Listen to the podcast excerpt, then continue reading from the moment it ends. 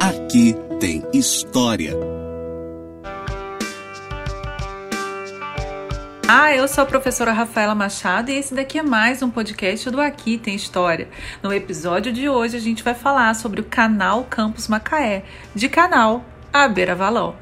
Logo no seu primeiro dia de governo, o prefeito eleito Vladimir Garotinho deu já início, conforme noticiado por diferentes veículos de comunicação, às obras de reforma da Beira Valão. No site da prefeitura, no entanto, uma informação chama atenção. Obras às margens do canal Campos Macaé começaram. Como explicar que tão importante obra, considerada por muitos a maior do império, ao ser chamada meramente por Beira Valão e não Canal Campos Macaé ou ainda Canal do Cula, demonstra a perda do seu lugar de importância e presença imponente na sociedade de então?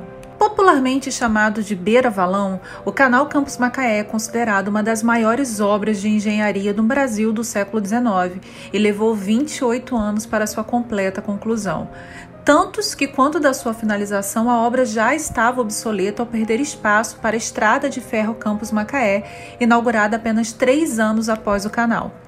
O que poucos sabem é que, com pouco mais de 100 quilômetros, o canal Campos Macaé é ainda hoje o segundo canal artificial mais longo em extensão do mundo ficando atrás apenas dos 163 quilômetros do Canal de Suez, no Egito, e superando, portanto, os 82 quilômetros do famoso e importante Canal do Panamá. Construído para ser a maior obra de engenharia do Império Brasileiro, o canal ligava as cidades de Campos e Macaé e pretendia promover um mais facilitado escoamento da produção açucareira a ser embarcada no porto de Imbetiba, além de outras mercadorias, como também de pessoas. Portanto, diferente do que se possa imaginar hoje, o canal Campos Macaé foi construído para ser navegável em toda a sua extensão, podendo transportar passageiros e escoar produtos. A construção de hidrovias naquele cenário de século, principalmente após a Revolução Industrial, era símbolo de melhoria e eficiência nos sistemas de transporte e escoamento das produções agrícolas e industriais. Os contatos e comunicações de Campos com o Rio de Janeiro até a construção do canal se davam pelo chamado Caminho Geral, que saindo de Campos passava por áreas como Barra do Furado, Macaé, Maricá ou ainda em princípios do século XIX através do rio Ururaí, passando por Quissamã. Outra via de escoamento de cargas e passageiros se dava através das águas do rio Paraíba até São João da Barra e daí para os portos de Macaé, Rio, como também do Espírito Santo e Bahia. Nesse quesito, é importante lembrar do protagonismo da região no século XIX na produção açucareira e do empenho político da elite local em transformar Campos em símbolo do progresso, da urbanização e da modernidade. Naquele período, a então cidade exportava produtos como açúcar, café e madeira de lei, além de produzir gêneros de consumo próprio como arroz, milho, feijão e mandioca, além da criação de gado e da produção de aguardente. Atualmente, quatro municípios do norte do estado do Rio de Janeiro são cortados pelo canal, além de Campos e Macaé, também Quissamã e Carapebus. Dada sua importância histórico-paisagística, bem como pelo relevante legado histórico-cultural, o canal Campos Macaé foi tombado como patrimônio em 2002 pelo INEPAC, órgão responsável pela preservação de bens patrimoniais no âmbito do estado do Rio de Janeiro. No entanto, assim como em Campos, o canal possui diversos trechos sem condições de navegação por falta de manutenção, principalmente pelo agudo assoreamento, sem contar os trechos urbanos densamente poluídos. O início de sua construção no ano de 1844 está relacionado à necessidade de melhorar o escoamento da produção açucareira, bem como de outros gêneros, e à presença de muitos rios, lagoas e estuários na região. Tanto por isso é que os recursos necessários à realização do empreendimento eram provenientes de uma associação entre capitais públicos, através da Câmara Municipal, e arrendamentos privados, no qual se associaram muitos nomes, como o conhecido Visconde de Araruama, o José Carneiro da Silva, então barão, grande incentivador da obra. Ainda no ano de 1833, a Câmara de Campos encaminhou representação à Assembleia Provincial do Rio de Janeiro, expondo as vantagens de se construir um canal que pudesse dar conta de escoar a produção de gêneros agrícolas da região, encontrando no então Barão de Araruama o apoio necessário. Assim, para garantir amplo apoio entre os proprietários de terras e produtores de açúcar, o Barão de Araruama publicou em 1836 a obra Memórias sobre Canais e Estradas. É preciso que se diga, porém, que a ideia de construção de um canal que ligasse a região ao rio Macaé foi antes sugerida por José Joaquim da Cunha de Azeredo Coutinho, bispo de Olinda, na obra Ensaio Econômico sobre o Comércio, publicada em Lisboa no ano de 1794. É interessante notar que a concepção do projeto do canal data do ano de 1837, sendo obra do engenheiro inglês John Freese. Assim, novo pedido feito pela Câmara Municipal à Assembleia Provincial do Rio de Janeiro, com data de 1843, a obra foi efetivamente autorizada apenas um ano depois, isto é, em 1844, após a abertura de crédito por parte do governo provincial e a desapropriação de vários terrenos para tal fim. É preciso que se diga que muitos interesses estiveram em jogo na construção do canal, entre disputas de contratos de arrematação e de áreas a serem beneficiadas pela construção.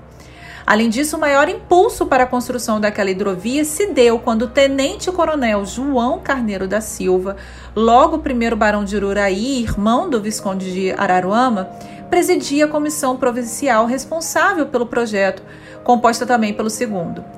A empresa responsável pelas obras, Companhia União Industrial, utilizou-se maciçamente de mão de obra escravizada para sua realização, sendo muitas das vidas ceifadas pelos desmoronamentos ao longo dos trabalhos. A obra, orçada em aproximadamente dois contos de réis, recebeu em 1847 a vistoria do próprio imperador Dom Pedro II, quando em visita pela região de Quissamã. Ocorre que, mesmo antes da sua conclusão final, o canal já era utilizado por comerciantes, agricultores e passageiros em alguns dos seus trechos.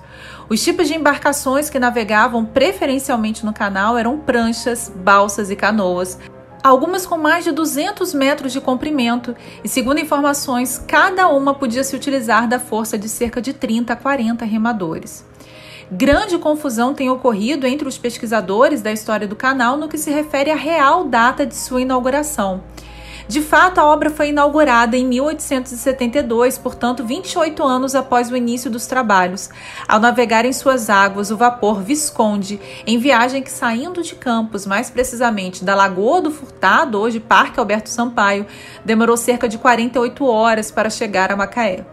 No entanto, desde o ano de 1869, o canal Campos Macaé já tinha o seu percurso finalizado e navegável, sendo a sua manutenção feita desde 1850 pelo Visconde de Araruama, arrematador do contrato junto à Câmara Municipal. Destaque-se também que desde 1862, na presença do imperador, o canal já havia sido aberto ao trânsito em um traçado de 100 quilômetros. Ainda no ano da sua inauguração, as águas do canal foram ligadas ao Rio Paraíba do Sul, embora já em 1940 o DNOS, Departamento Nacional de Obras e Saneamento, tivesse fechado tal ligação. Assim, tendo como ponto de partida de construção a Lagoa do Osório, também chamada de Lagoa do Furtado, o canal ligava as bacias do rio Paraíba do Sul, Lagoa Feia e Rio Macaé, inclusive passando pela atual área do Parque Nacional da Restinga de Jurubatiba.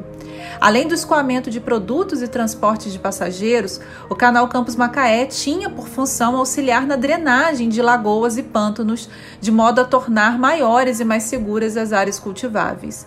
No século XIX, além de inúmeras obras de intervenção no Rio Paraíba, outros canais foram construídos em Campos, a saber o Canal do Nogueira, Canal de Cacimbas e Canal da Onça.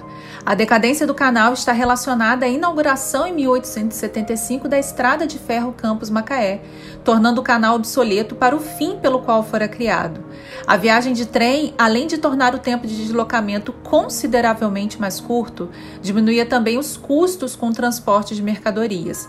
Desde então, o canal, principalmente em suas áreas urbanas, vem passando por uma série de graves problemas que terminaram por lhe conferir o título, pelo menos na área central de Campos, de Beira Valão. Atualmente, Quissamã possui alguns trechos do canal que são navegáveis e servem ainda à irrigação de propriedades rurais.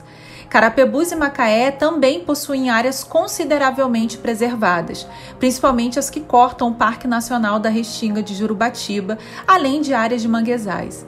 No entanto, em Campos, chama atenção o estado de abandono do canal, principalmente em sua área urbana.